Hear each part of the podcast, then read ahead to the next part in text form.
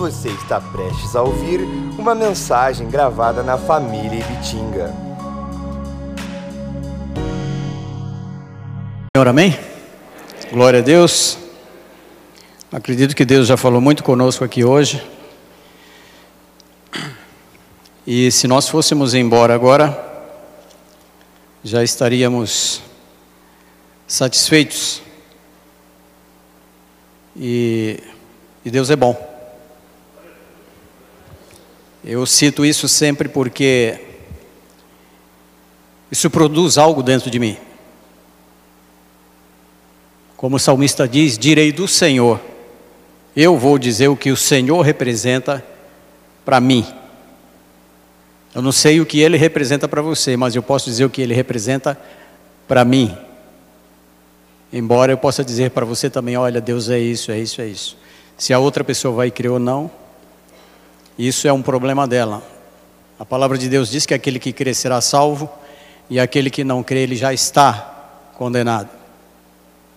A Bíblia diz em Romanos que o justo viverá por sua fé. Tem um hino que fala rompendo em fé. A nossa palavra de hoje vai seguir na construção e na na construção dessa fé, na responsabilidade de mantê-la viva, porque a frase é curtinha, mas ela diz muito. O justo viverá por sua fé. Não é qualquer um, é o justo. Quem que é o justo? Então não é qualquer um. Quem vai viver pela fé? O texto ali está dizendo assim, ó. O justo, ele vai conseguir viver pela sua fé. Aquele que não é justo, ele vai sucumbir. Ele vai naufragar. Ele vai a pique. Ele não vai conseguir viver. Porque, porque que vai faltar o que para ele?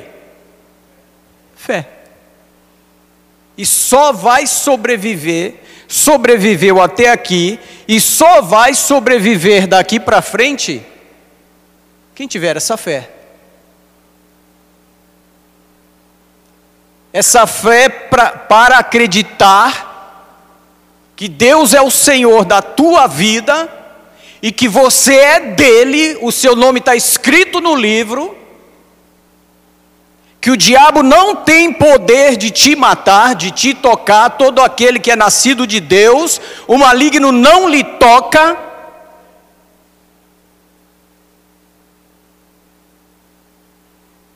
Dentro dessa fé, envolvido por esta fé, você vai sobreviver. Como disse a Sandra aqui na ministração dela, nós não sabemos o que vem por aí. Nós sabemos o que nós vivenciamos até aqui. O assunto do momento, o coronavírus. Um assunto de repercussão mundial, de está fazendo, né, causando mortes pelo mundo todo. E hoje falando na televisão que uma parte do norte da Itália tinha um trem que sai um pouco tarde da noite lá, e uma parte dessas pessoas fugiram do norte da Itália, que foi a a, a, o lugar mais afetado da Itália, o norte da Itália, pelo coronavírus. Tem um áudio de uma irmã também, acho que é Cecília o nome dela. Ela, ela mandou um áudio pedindo oração e ela diz assim: Irmãos, eu estou pedindo oração, eu sou dirigente de círculo de oração aqui. Eu estou pedindo oração não pela vida, não é para as pessoas não morrerem, eu estou pedindo oração para elas não perderem a fé. O apóstolo Paulo disse: Eu combati o bom combate. Por que ele disse eu combati? Acabou o combate. Eu, eu combati o bom combate, eu acabei a carreira. A carreira ficou. Os combates ficam, a carreira fica, mas a fé eu guardei porque eu preciso dela para chegar lá. Então, qual a nossa maior, de forma urgente, urgentíssima, a nossa maior prioridade hoje? É trabalhar essa fé, é investir nessa fé. Todo momento, a toda hora. A Bíblia diz que nós somos peregrinos e forasteiros aqui, que nós não somos deste mundo. Nós somos ETs aqui, nós somos extra, extraterrestres, nós não somos deste mundo. Vivemos aqui pela fé. O mundo tem que olhar para nós. O mundo tem que olhar para nós e tem que ficar de certa forma, uau! O que é isso? De onde eles são? Que atitude é essa? Que conversa é essa? Que fé é essa? Que posicionamento é esse? O corona está matando por aí, destruindo por aí, eles. Corona? Eu tenho um Deus que é maior que o corona. De 1800, houve muitas pestes. Em Mateus 24, lá o Senhor ele fala que viria, viriam pestes nos finais dos tempos pestes e pestes e pestes. De 1850 até 1980 eh, desencadeou-se uma uma destruição em massa de milhões e milhões e milhões de pessoas por pestes.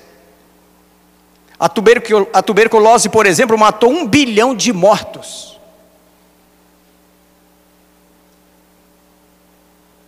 A varíola matou 300 milhões de mortos. A gripe espanhola matou 20 milhões. O tifo, ou a tifo, sei lá, matou 3 milhões de mortos. Sarampo, que continua matando e infectando, infectando mais do que o corona atualmente.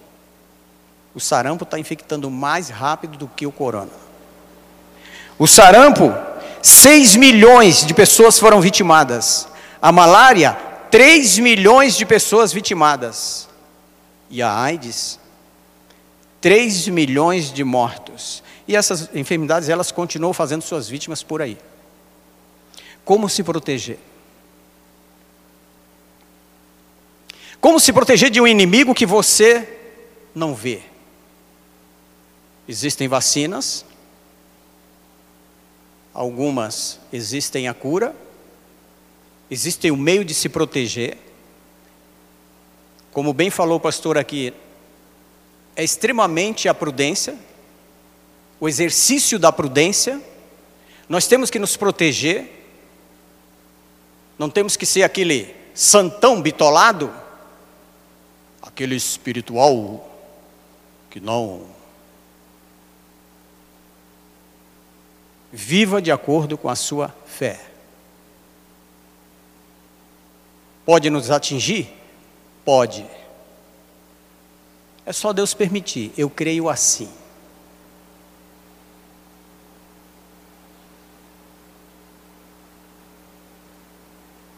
Eu creio que Deus tem o controle da minha vida. Em Jesus foram criadas todas as coisas e sem Ele nada do que foi feito se fez. Ele disse: Eu sou o caminho, a verdade. Ele não disse: Eu sou o caminho, a verdade e a morte. Ele disse: Eu sou o caminho, a verdade e a vida. A minha vida é sustentada, a sua vida é sustentada por Jesus. Agora é muito importante o exercício desta fé, de que a sua vida é sustentada por Ele. É importante o exercício desta fé, manifestada por obras, porque a fé sem as obras ela é morta. Se você diz que crê que Jesus é o teu Salvador, se você diz que crê que Ele é o teu Senhor, que se você diz que crê que você é filho de Deus e a tua vida não condiz isso, e a tua vida não há menor coerência na tua vida com esse pensamento, Então você é uma, uma vítima fácil. Porque nós temos que viver pela fé. Pela fé. E a minha fé me diz: eu posso morrer de corona? Posso. É só Deus permitir. Flávio, você vai morrer de corona. Corona vem, vai acontecer, vai para o hospital, chega lá no IML, eles vão fazer lá o exame e vão falar assim: ó, foi corona. Ele morreu de corona. Mas a minha fé me diz que, independente de corona, de tuberculose, de tifo, de sarampo, de malária, de seja lá o que for, que o problema, o, o, a questão da fé, do relacionamento do cristão pela fé com Deus, não é como morre, é como vive.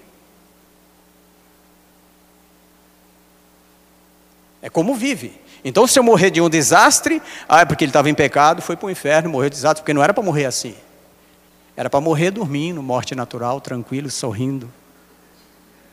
A mulher olhar assim, olhar e falar assim: ah, está dormindo, está até rindo, está sonhando com o céu.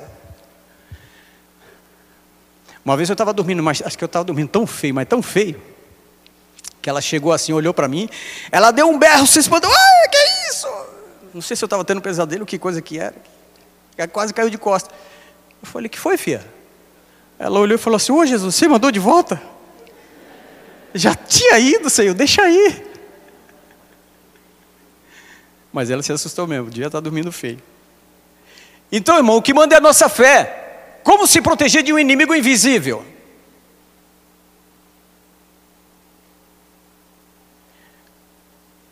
Temos que ser prudentes? Tem. Lá no meu trabalho, estava falando para a Digníssima ali. Lá no meu trabalho eu tenho um litro de álcool líquido e tenho um litro de álcool em gel. Se o gel foi pouco, toma um banho com outro. Só cuidado com o fogo. Tem um colega lá que eu fico olhando ele, eu fico rindo mais na minha, né? Que eu acho engraçado. Dá uma voltinha, volta álcool gel. Dá uma voltinha, volta álcool gel. Eu falei, meu Deus, onde ele vai acabar com esse trem hoje? O que, que é isso, irmão? Eu acho que alguém falou bem baixinho aí. Insegurança.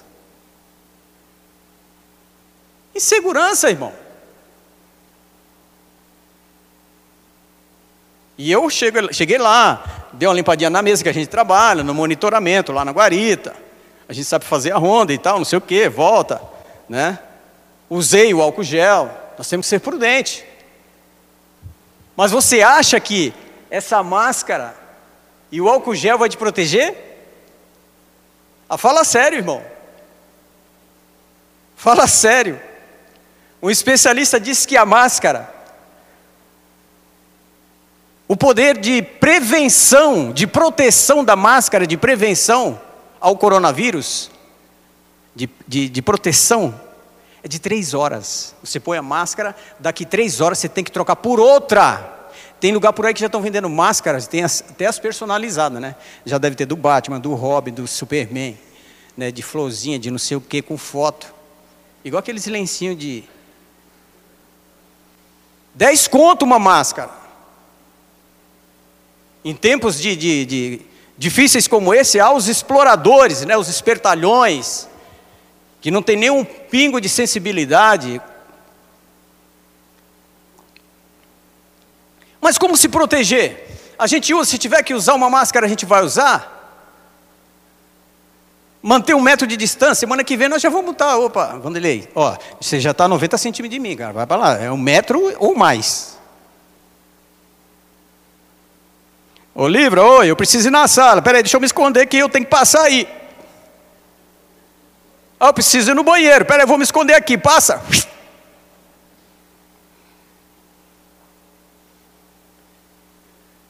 O que nós não podemos é entrar em pânico. A fé, a fé ela me dá segurança. Só vai viver daqui para frente quem estiver investindo na sua fé. Ensine isso para os vossos filhos. Eu falei, já falei aqui, vou falar de novo. Eu falei para o Arthur lá em Santa Catarina. Eu falei, filho, se você perder a fé, você vai ficar aqui sozinho. Se você perder a fé, você perdeu tudo. Eu vou ficar feliz em saber que você está prosperando, está conseguindo isso, conseguindo aquilo. Mas se você perder o temor de Deus, se você perder a fé, você perdeu tudo. E para mim vai ser um desastre.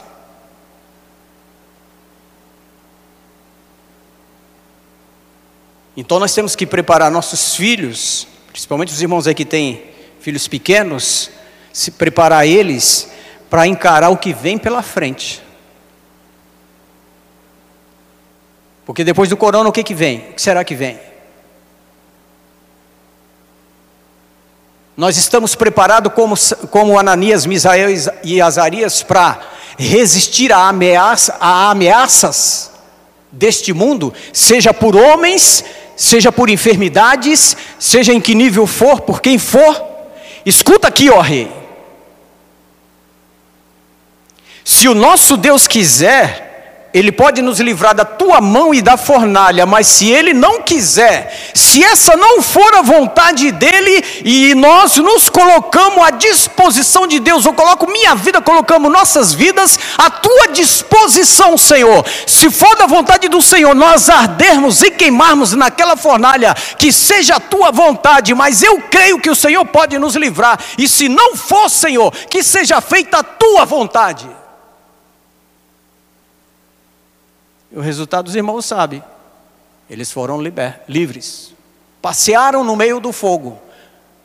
Eu creio que com Jesus nós podemos viver e, de certa forma, passear no meio dessa crise toda pela nossa fé, crendo que há um Deus poderoso conosco.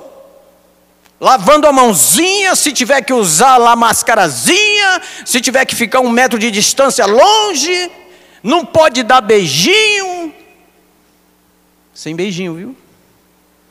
Sem abracinho. Ah, irmão, mas sem beijinho e sem abracinho até segunda ordem.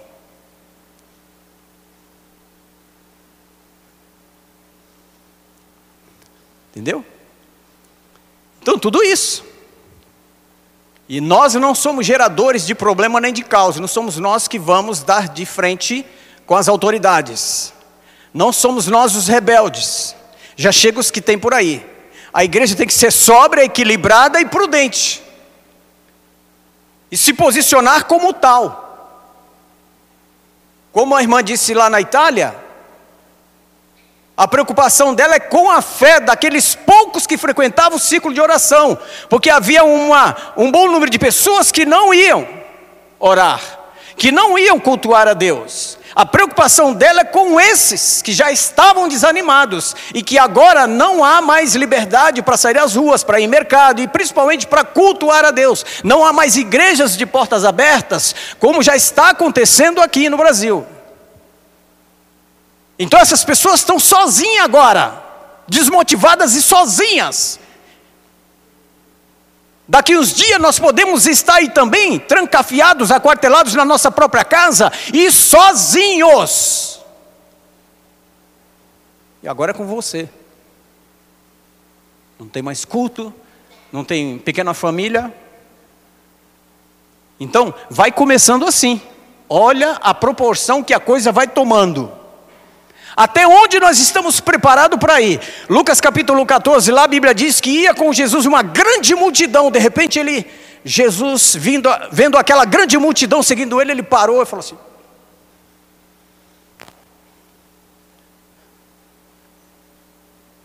Vocês estão preparados para me acompanhar? Em outras palavras. Porque para me acompanhar, para andar comigo, vocês têm que abandonar renunciar pai, mãe, filho, filho, irmão, irmã. E a própria vida para andar comigo. Por que, que Jesus disse isso? Porque Jesus viu aquela grande multidão indo com ele. E ele viu que, quando chegasse em determinado ponto do caminho, muitos iam voltar ali por causa da mãe que deixou para trás, por causa dos pais. Um outro grupo ia voltar por causa da esposa, dos filhos. Por isso que ele falou: aquele que não renunciar pai, mãe, filho, filho e até a própria vida não é digno de ser meu discípulo.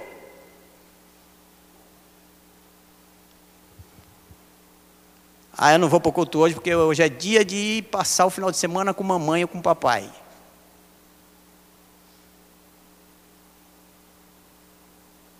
Ah, então você não vem cultuar a Deus por isso? Filho, você não vai na igreja? Não, mãe, eu não vou não, estou desanimado, estou meio cansado. Ah, então também não vou não, vou ficar com você. Vem orar aqui, pôr o joelho no chão aqui, clamar a Deus por ele. Vem para o culto cultuar a Deus e agradecer pelos seus pais e para que, se não forem salvos, para que Deus faça uma grande obra de salvação na vida deles. Que Deus abra os olhos do entendimento e que eles venham buscar formalizar um compromisso com Deus, receber o Senhor Jesus como Senhor de suas vidas. Então Jesus olha e diz assim: Olha, vai chegar um ponto do caminho que muitos de vocês vai pensar, puxa, aquele que não renunciar à própria vida, vai chegar, muitos de vocês vai chegar um ponto do caminho que estiver andando comigo que vai pensar, puxa, deixei meus sonhos para trás. Puxa, era para mim estar dando sequência naquele curso, eu estanquei, tranquei minha faculdade, agora só igreja, só isso, só aquilo. Olha, estou andando com Jesus e deixei aqui, puxa, deixei meu comércio para trás, estava indo tão bem, estava ganhando dinheiro. Aí Jesus diz assim: ou vocês não sabem que quando um rei sai para combate com outro rei, ele não senta primeiro para tomar conselho se, que, se com 10 mil ele pode enfrentar 30 mil ou 30. Ele não senta primeiro para entrar numa situação e ter certeza de que ele vai conseguir iniciar e vai conseguir terminar e vai conseguir chegar. Ou seja, o que o Senhor quer nos dizer é o seguinte: nós temos fé o bastante para conseguir chegar como Paulo chegou. Combati o bom combate, acabei a carreira e guardei a fé. Eu tenho fé para prosseguir daqui para frente. Eu tenho fé para vencer o que vem por aí. Eu tenho fé para que Caso esteja numa cama, acreditar que o Senhor me sustenta até no leito da enfermidade. Eu tenho fé para acreditar que o coronavírus não pode me matar.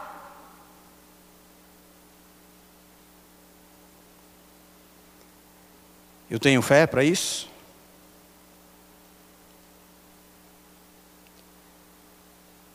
A Bíblia diz aqui em Mateus 10, queria que você lesse comigo.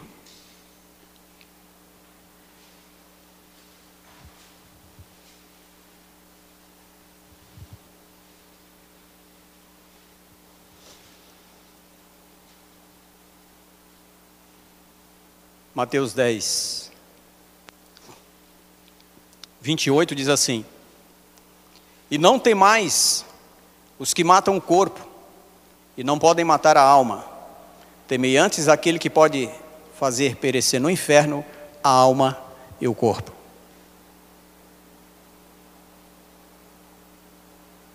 O mundo, o mundo está aí numa loucura para buscar o cientista, Diz que Israel é, disse na, na, na, na, rede social, vazou na rede social que Israel talvez surgiria com a, a vacina para a cura em três meses do coronavírus. É tudo especulação. Então cada um que fala uma coisa. Mas estão brigando, estão correndo atrás de um antídoto. Podem até encontrar, a gente não sabe. Deus abençoe que sim. E Deus abençoe que isso termine o mais breve possível. Mas a grande questão, irmãos, não é não morrer através do coronavírus. A minha fé não é para isso.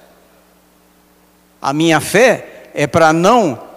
A, a, a, o meu projeto tem que ser, o meu propósito tem que ser investir na minha fé para que eu não venha sucumbir, independente de qual seja a circunstância, qual seja o nível de dificuldade do momento. O texto diz aqui: e não tem mais, não tenham medo daqueles que matam o corpo e não podem matar a alma. O apóstolo Paulo foi decapitado.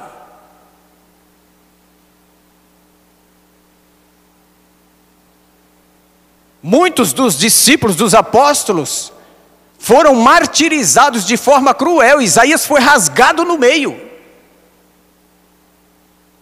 Mas não conseguiram matar a fé dele não conseguiram fazer ele desistir de Deus.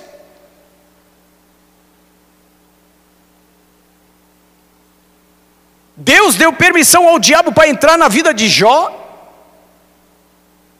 E o diabo não conseguiu tocar em Jó. Como assim, irmão? Não conseguiu.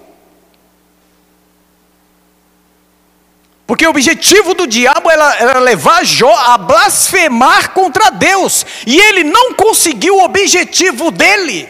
Porque Jó é um homem, era um homem que, tinha, que temia Deus, reto, sincero, íntegro, e que se desviava do mal.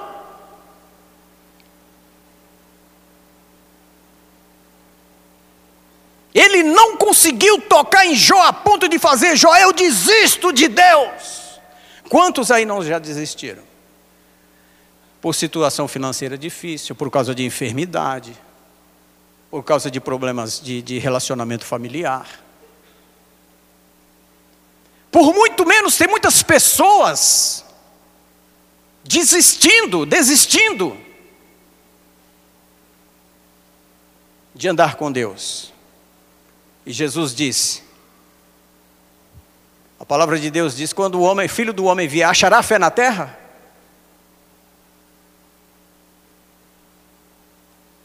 Achará fé na terra?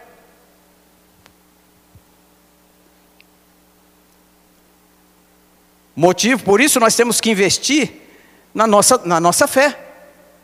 O que Jesus diz em Mateus aí, nós estamos em Mateus, vai para Mateus 24.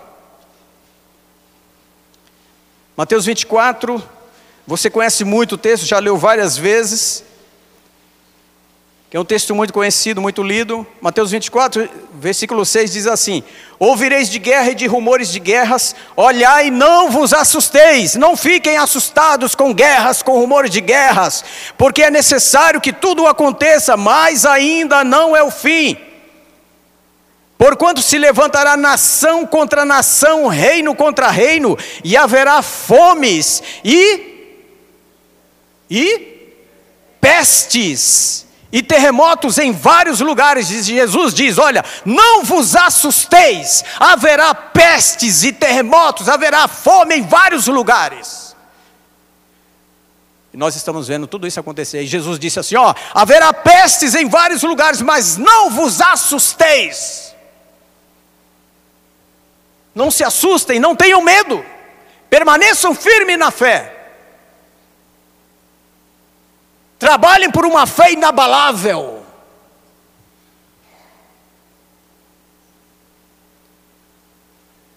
A palavra de Deus diz que nós somos, a igreja foi munida de poder para lidar com o mundo espiritual. E eu creio que você sabe que existe um mundo espiritual, que nós temos um inimigo. que não é brincadeira. O objetivo de Satanás não é te matar pelo coronavírus. Você acha que o objetivo do diabo é te matar pelo coronavírus? Ah, matei ele pelo coronavírus. Brincadeira, irmão. O que, que é isso? O objetivo do diabo é fazer você desistir de Deus é fazer você desacreditar em Deus, é fazer como ele queria fazer com Jó, fazer você blasfemar contra Deus. Estou indo na igreja e não acontece nada na minha vida, na minha vida não muda.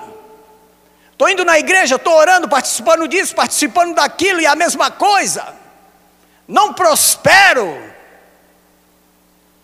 não acontece isso, não acontece aquilo. A Bíblia diz, já foi dito aqui inúmeras vezes, que a vontade de Deus é que nós venhamos a dar graças por tudo, porque essa é a vontade dEle. Agora, está dando tudo errado na minha vida, por que está dando tudo errado na minha vida? A culpa é de Deus? Se está dando tudo errado na, na, minha, na minha vida financeira, por que está dando tudo errado? O, o que, que tem que dar certo na minha vida financeira? O que, que tem que acontecer? O que, que eu tenho que conquistar para dizer, não, agora está dando certo. Você, você, precisa do quê? De uma casa no campo, uma casa na praia, um carro importado, o que mais? Muito dinheiro no banco.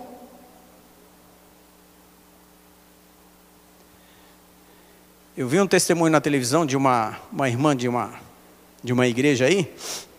Ela já estava dando testemunho da virada do cativeiro dela. Conte seu testemunho, irmã. E, e ela disse assim: A minha vida mudou, pastor. Depois de uma palavra que o pastor me deu, aí eu, opa, também quero aprender. Examinar tudo e retende o bem. Depois que o pastor chegou para mim e falou assim: Ó, se o seu Deus é um Deus poderoso, Deus rico do, do ouro e da prata, Deus onipotente, por que, que você mora mal?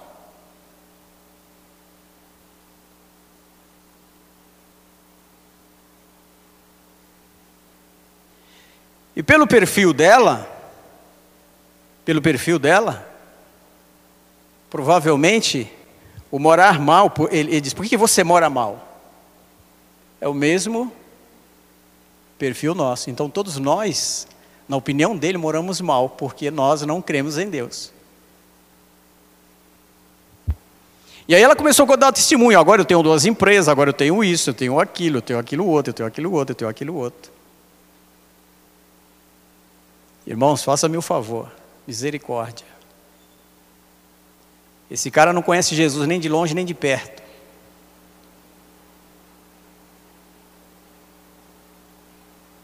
Para falar uma besteira dessa.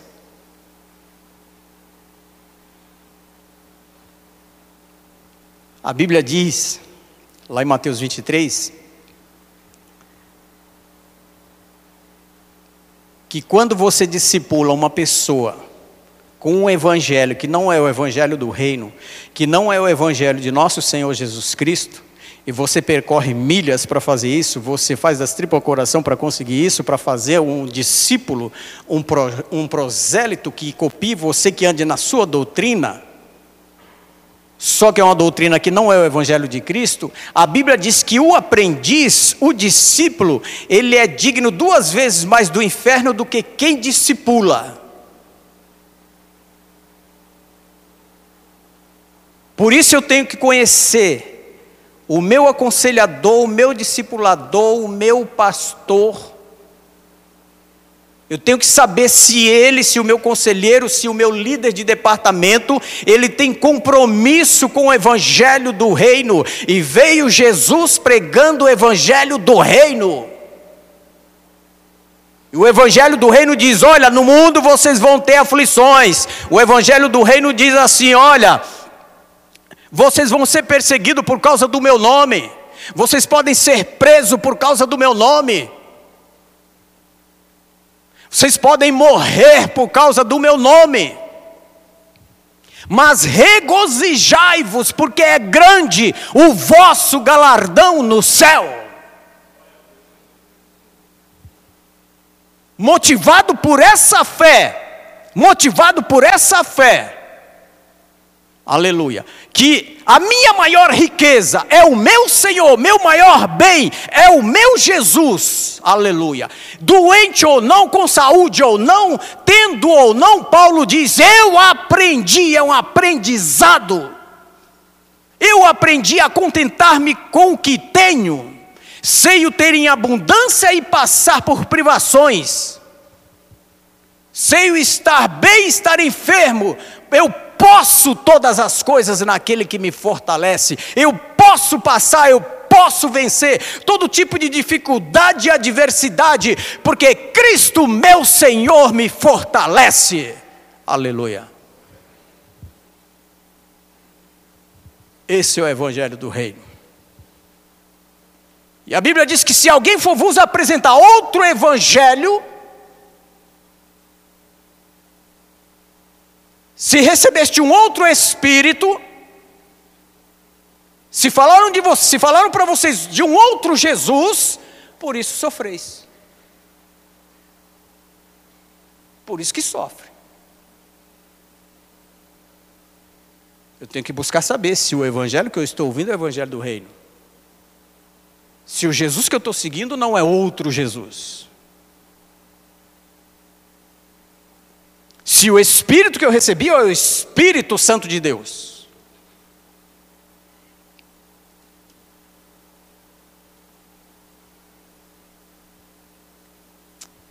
O corona não me mata, mas o pecado mata.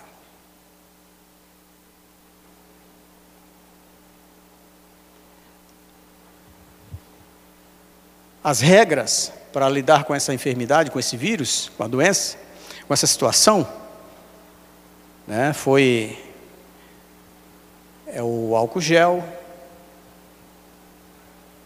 a máscara, fica um metro de distância das pessoas, mas a Bíblia também,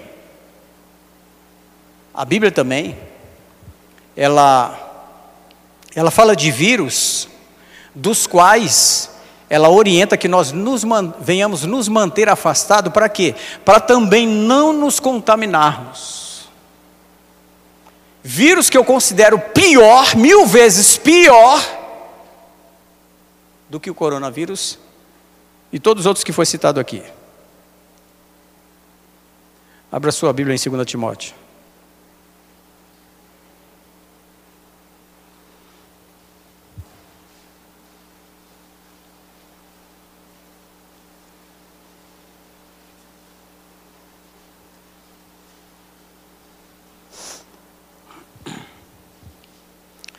Segunda Timóteo capítulo 3 diz assim: Extrema corrupção nos últimos dias é o título. Corrupção significa apodrecer por dentro. Sabe, porém, isto que nos últimos dias sobrevirão tempos trabalhosos, porque haverá homens amantes de si mesmos, avarentos, presunçosos, soberbos, blasfemos, desobedientes a pais e mães, ingratos, profanos, sem afeto natural, irreconciliáveis, caluniadores, incontinentes, cruéis, sem amor para com os bons, traidores, obstinados, orgulhosos, mais amigo dos deleites, mais amigo dos prazeres do que amigos de Deus, tendo aparência de piedade, mas negando a eficácia dela. Destes destes, afasta-te. Você acha que o coronavírus é, é cruel? Para mim, esses vírus aqui são piores. E será que nós tomamos esses cuidados para que esses vírus não nos contaminem? O vírus, o vírus daqueles que amam a si mesmo, o vírus dos avarentos, dos presunçosos, vírus dos soberbos, dos blasfemos, vírus dos desobedientes. Isso mata. Isso contagia se nós não estiver, se nós não tivermos firmados na fé se nós não tivermos uma fé inabalável, se nós não tivermos, buscarmos manter os olhos do entendimento aberto, se nós não buscarmos de Deus discernimento, sabedoria, a palavra de Deus é bem clara: destes afasta-te. Porque deste número são os que se introduzem pelas casas e levam cativas mulheres nécias, carregadas de pecados e levadas de várias concupiscências, desejo carnal sem controle, que aprendem sempre, escuta isso aqui, que aprendem sempre e nunca podem chegar ao conhecimento da verdade. Porque que tem gente que não muda, que não se transforma, que não apresenta um testemunho de vida. É, é, é, genuíno, em coerência com Cristo, e as prendem sempre, estão sempre ali, estão sempre ali. Parece que está aprendendo, né? Mas nunca chega ao conhecimento da verdade. E se não chega ao conhecimento da verdade, não acontece a transformação. Eu posso aprender muitas coisas, mas nunca chego ao conhecimento da verdade, porque a palavra de Deus diz: E conhecereis a verdade, e a verdade vos eu aprendo, aprendo, venho para a igreja com a Bíblia embaixo do braço, participo dos trabalhos, mas não está entrando nada, não estou entendendo nada, não aprendo nada. E se não aprendo nada, o testemunho, a transformação não acontece, o compromisso com Deus, ele não se, ele não se torna real. O testemunho de vida que demonstra o meu compromisso com Deus, que o mundo vê, vê, puxa, você está mudado, que me torna como luz e sal, não acontece. Porque eu aprendo, aprendo, aprendo, aprendo, mas nunca chego ao conhecimento da verdade, por mais que se ensina, porque não há um desejo Não há uma fé que foi falada na pequena família, uma fé misturada com a palavra. A fé é o tempero, tem que estar misturado ali. Puxa, eu creio nessa palavra, essa palavra eu tomo posse, essa palavra eu quero para mim. Eu vou investir com essa palavra no meu relacionamento conjugal. Eu vou trazer essa palavra para a minha vida familiar. Eu quero essa palavra, ela sendo vivida, ela se tornando realidade no meu lar, na minha casa, como cantamos aqui. Que nós desejamos que o nosso lar seja uma bênção. Que seja um lar de harmonia mas eu tenho que pegar a palavra e fazê-la tornar-se tornar real dentro do meu lar, trabalhar para que isso seja uma realidade, e isso tudo através da fé. Tudo isso através da fé. Aleluia.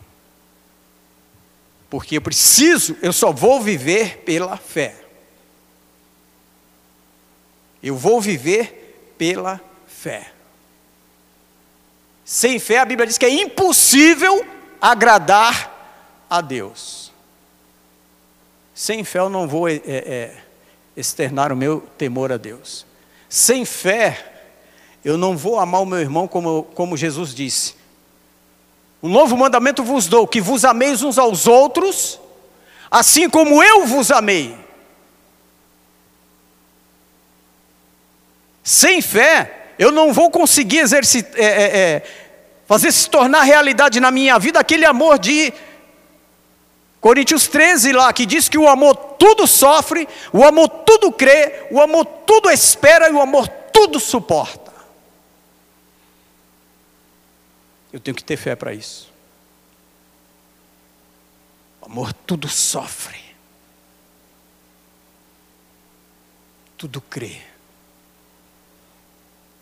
tudo espera. E o amor tudo suporta. Ele não pede o divórcio, ele suporta. Ele não pede o divórcio, ele sofre. Ele não pede o divórcio, ele espera. Ele não pede o divórcio, ele crê.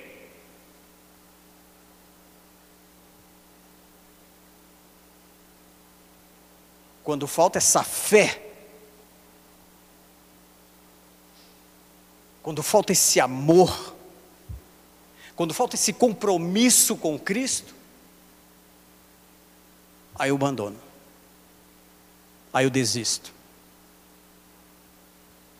Aí eu parto para outra.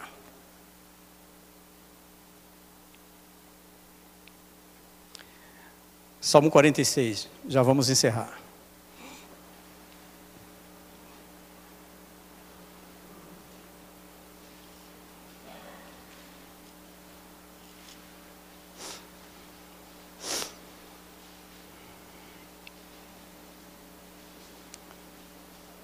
Salmo 46 fala da fé perfeita em Deus.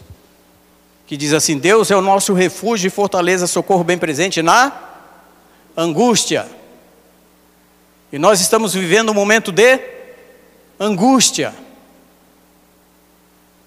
Deus é o meu refúgio e fortaleza, socorro bem presente na angústia. Senhor, tu é o meu socorro nesse momento de angústia. Nós vimos aqui a irmã contar o testemunho no momento de angústia. Ela clamou, Deus veio no seu socorro e ela recebeu a bênção. O que ela contou aqui testifica o que está escrito aqui. Deus foi o seu socorro. Deus é o nosso refúgio. Deus foi o seu refúgio e fortaleza. Foi o socorro bem presente no momento de angústia que ela não aguentava mais. E o Senhor falou assim: ó, é hora de clamar, é hora de. O Alexandre pregou aqui sobre unidade. E foi provado no que Deus fez da irmã que a unidade é importante. Eu preciso de você. Precisamos uns dos outros. A Bíblia diz que é melhor dois do que um. Deus é nosso refúgio, fortaleza, socorro bem presente na angústia. Pelo que não temeremos, olha, olha só, pelo que não temeremos, ainda que. Ou seja, não está acontecendo no momento, mas ainda que sobrevenha, eu vou crer e vou ficar com meu Senhor. Pelo que não temeremos, ainda que a terra se mude. Você já pensou nisso? Ainda que a terra se mude, e ainda que os montes se transporte para os meios dos mares, um apocalipse. Pensa isso, nisso no sentido literal ainda que as águas rujam e se perturbe, ainda que os montes se abalem pela sua braveza, há um rio cujas correntes alegram a cidade de Deus, o santuário da morada do Altíssimo, Deus está no meio dela, não será abalada, Deus ajudará ao romper da manhã, as nações se embraveceram, os reinos se moveram, ele levantou a sua voz e a terra se derreteu. O Senhor dos exércitos está conosco. Fala assim: o Senhor dos Exércitos está comigo. Na minha casa. Amém? Aleluia. E nós temos que falar isso com autoridade. O Senhor dos Exércitos está comigo. Morrerei de corona se o meu Senhor quiser. Aleluia. O Deus de Jacó é o nosso refúgio. A Bíblia diz que Ele é o mesmo ontem, hoje e eternamente. Ele não mudou, nós mudamos. Hoje nós estamos rompendo em fé, amanhã nós queremos abandonar tudo. Hoje eu creio que Ele pode transformar alguém na minha casa, que está numa vida desgraçada, miserável. Amanhã eu já não estou acreditando mais, amanhã eu já estou chutando balde, esculachando né, e, e pisando no pescoço.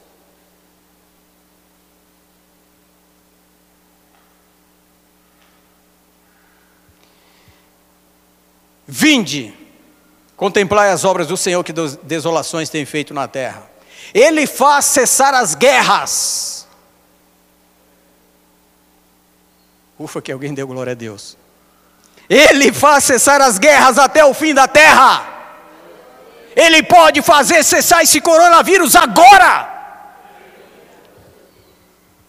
Aleluia. E deu poder para você falar assim: olha, Satanás, dentro da minha casa não, viu? Olha, Satanás, dentro da minha casa não, viu? Na minha vida não, viu? Meu filho está indo ali, ó. Tu não toca nele, não, que ele é de Jesus.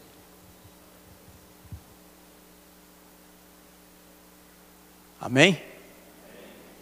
Glória a Deus. Porque quando ele olha para você, a Bíblia diz que ele anda em derredor, bramando como um leão buscando a quem possa tragar. Quem que ele quer tragar? Eu e você, que amamos a Cristo, que tememos a Deus, que falamos todos os dias que Ele é o nosso Senhor, que entramos aqui, abrimos os braços no louvor e choramos, glorificamos, cantamos, adoramos o nome dEle.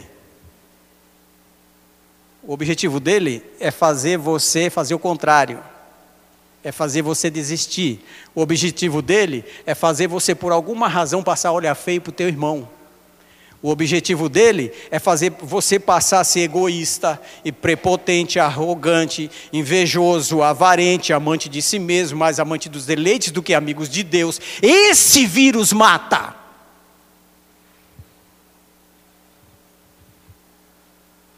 Ser vingativo, dar o troco, isso mata. Coronavírus não mata.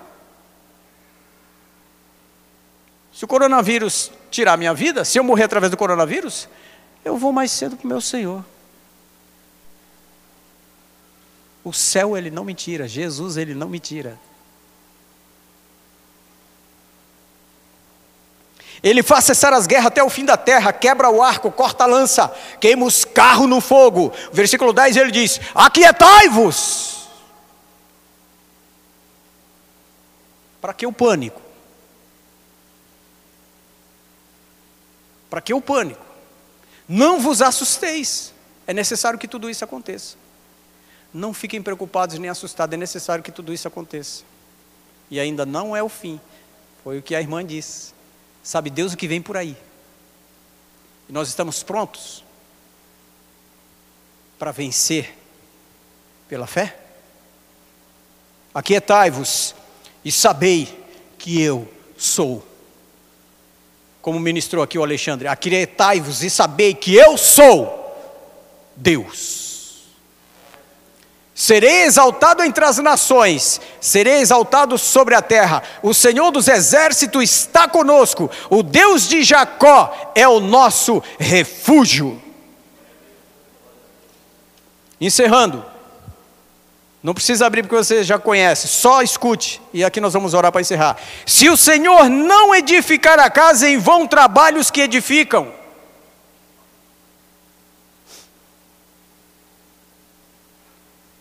Se o Senhor não guardar a cidade, em vão vigia.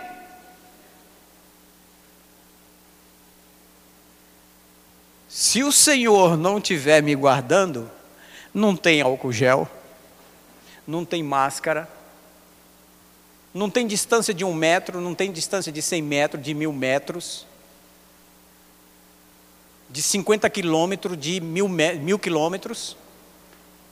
Se o Senhor não nos guardar, irmãos, se o Senhor não nos guardar, pode colocar o maior aparato de proteção que nem a vacina se surgir pode te guardar, se o Senhor não te guardar.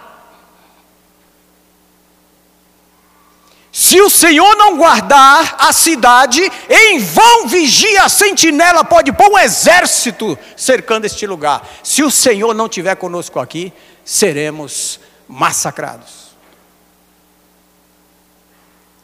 Inútil, inútil é viver, trabalhar, conquistar, ajuntar, amontoar sem Deus.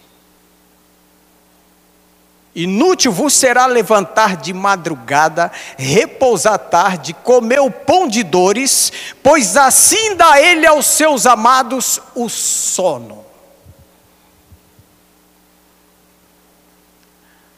Amém? Bem-aventurado aquele que teme ao Senhor e anda nos seus caminhos. Pois comerá do trabalho das suas mãos, feliz será e te irá bem.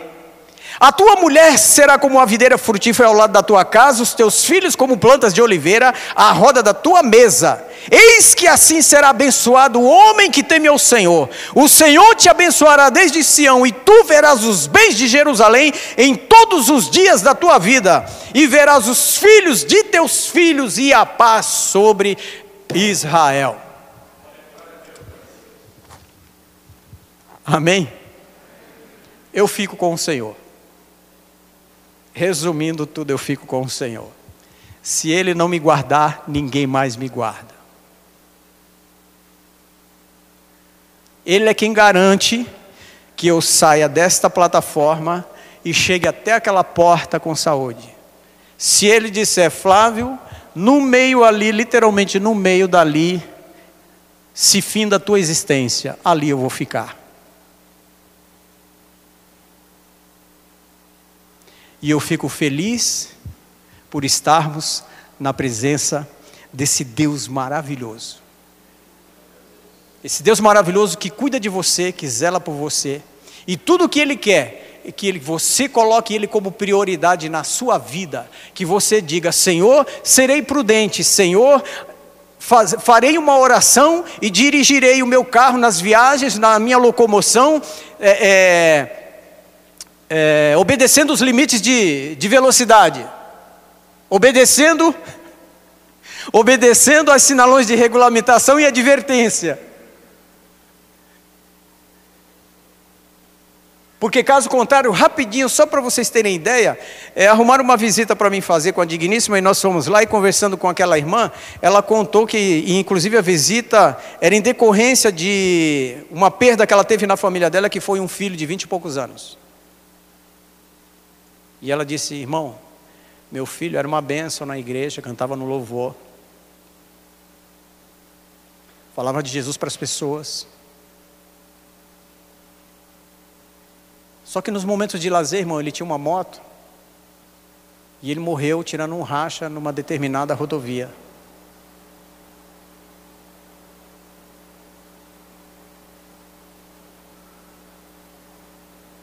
Você pode ser uma bênção, irmão, você pode ser o que for. Você pode conhecer a Bíblia de Gênesis, Apocalipse, orar oito horas por dia. Mas se você atravessar a rua de olho fechado, você vai morrer. Se você fizer roleta russa, você vai morrer. Se você não respeita a sinalização, você vai morrer. Então nós temos que ser prudentes. Somos homens e mulheres de Deus, temos a bênção de Deus. Temos um Deus maravilhoso conosco. Deus ele está contemplando uma dificuldade que você está passando, se é que está passando, e se você estiver passando por um momento maravilhoso, Deus também está contemplando esse momento maravilhoso que você está passando, e você está passando isso porque foi Ele que proporcionou esse momento maravilhoso na tua vida, e se você está passando por lutas e por dificuldade, Ele também está contemplando, Ele não te abandonou, nunca vai te abandonar, e no momento certo, dentro da vontade de dele, o escape, o, o refrigério para a tua alma virá. Amém? Porque Deus te ama demais. Demais, demais, demais. Deus se importa com você demais. Eu é que sei que pensamentos tenho de vocês. Muitas das vezes nós nos preocupamos, ficamos até doentes em saber o que o outro pensa de nós. Aí Deus diz: para com isso, larga de mão isso. Eu é que sei que pensamento tenho de vocês. Pensamentos de paz e não de mal, para vos dar o fim que vocês esperam, que vocês desejam. Não, então não atribule o seu coração, não se desanime, não se desespere, invista na sua fé, porque você vai precisar dela, nós vamos precisar dela para romper diante do que vem por aí. Amém? Glória a Deus. Que Deus vos abençoe grandemente em nome de Jesus. Coloque-se de pé.